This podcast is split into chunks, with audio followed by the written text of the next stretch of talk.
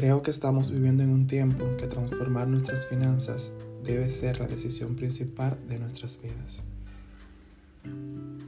Hey, Oscar de León de este lado. Bienvenidos a nuestro domingo de reflexión donde trabajamos un tema relacionado con el alma, el cuerpo o el espíritu. El día de hoy hablaremos sobre la decisión de transformar mis finanzas.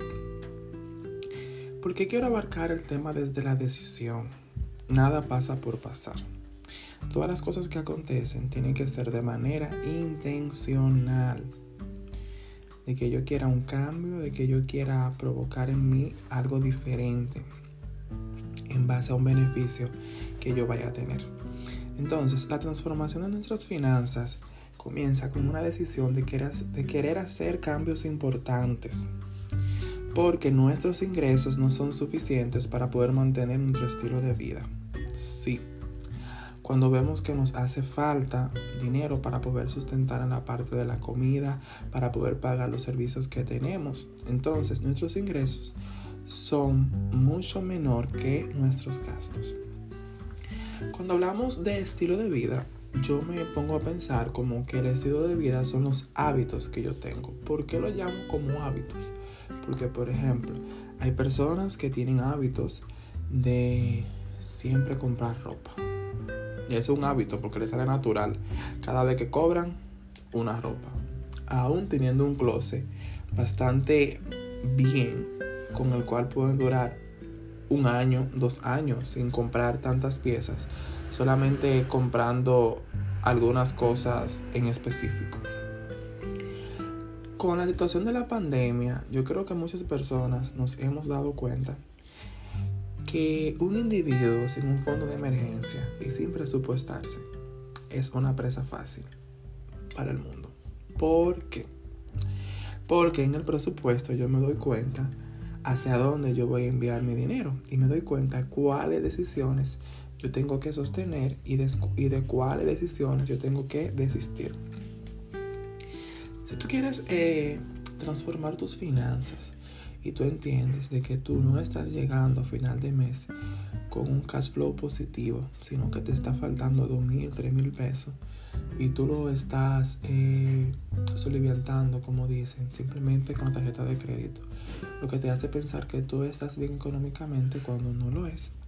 Yo te quiero dar el día de hoy varios consejos para que tú puedas trabajar y sostener esa decisión. Lo primero es que te presupueste. Por ejemplo, ya yo hice en mi presupuesto del mes de, febrero, ya yo realicé los pagos que iba a realizar el 30. Siempre me gusta dejarlo como para final de mes, porque así yo voy recortando aquí, recortando aquí, y cualquier ingreso extra lo voy guardando para poder destinarlo a algunos pagos. En caso de que sea un presupuesto familiar, lo recomendable es que te sientes con tu pareja y hagan conciencia de que necesitan hacer un cambio, de que necesitan direccionarse en base a objetivos sobre lo que quieren.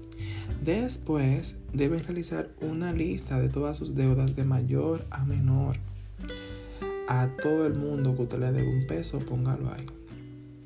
En mi caso yo lo hice y me ha funcionado bastante bien porque eso me da una dirección hacia dónde va a destinar los recortes que yo haga y da también una, sensación de, de logro.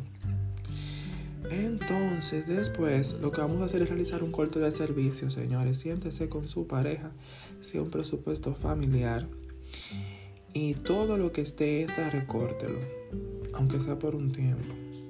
Si tú tienes que retirar Netflix, tienes que bajar el plan del teléfono, tiene que retirar cualquier otra aplicación que usted no la necesita ahora mismo, tiene que coger menos Uber y pagar más transporte público, sentarse. Entonces, todo ese dinero que usted recolecte, que usted reúna de todos esos recortes, usted va a comenzar a crear su fondo de emergencia.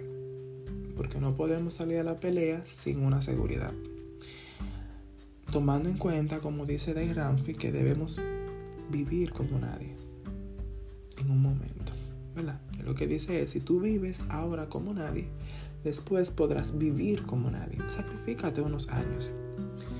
No salgas eh, simplemente date algunas gratificaciones pequeñas, que el presupuesto sea muy mínimo, como ir al jardín botánico, como ir a ciertos lugares donde tú no tengas que gastar tanto para que después tú puedas vivir como nadie. Tú sabes lo chulo que es que tú no le debas a nadie un peso y a Dios solamente la vida y que tú puedas decir, ay Dios mío, yo, yo quiero irme para un resort este fin de semana, déjame planificarlo.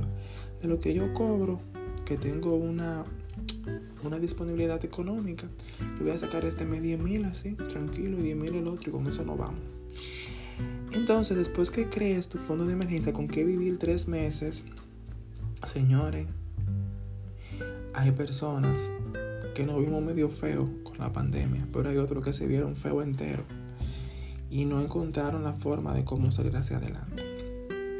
Entonces, después que tú ya tú planteas todo esto, entonces tú te vas a enfocar en generar nuevos ingresos para comenzar a pagar tus deudas. Ropa que usted tenga en buen estado, véndala. Véndala. Usted puede regalar dos o tres, pero imagínese, vamos a vender véndala y busca la forma de cómo usted monetizar lo que usted hace. Usted habla bien, vamos a monetizar eso. Usted cocina bueno, vamos a preparar platos de comida para buscar ese ingreso extra con el cual podamos pagar las deudas. Señores, ya. Lo más importante es tomar la decisión. Yo la tomé desde el año pasado y te digo que yo he visto cambios importantes en mi vida y la próxima semana vamos a hablar sobre la utilidad de ahorrar en modo san, como se habla en República Dominicana. Te agradezco si llegaste hasta aquí. Bendigo tu vida. Y te invito a que me sigas en mis redes sociales como en Instagram, Oscar de León. En Facebook, Cambiar Depende de ti. Y también si te pasas en algún momento por YouTube, puedes encontrar como Oscar de León. Suscríbete y déjame, y déjame un comentario. Feliz domingo.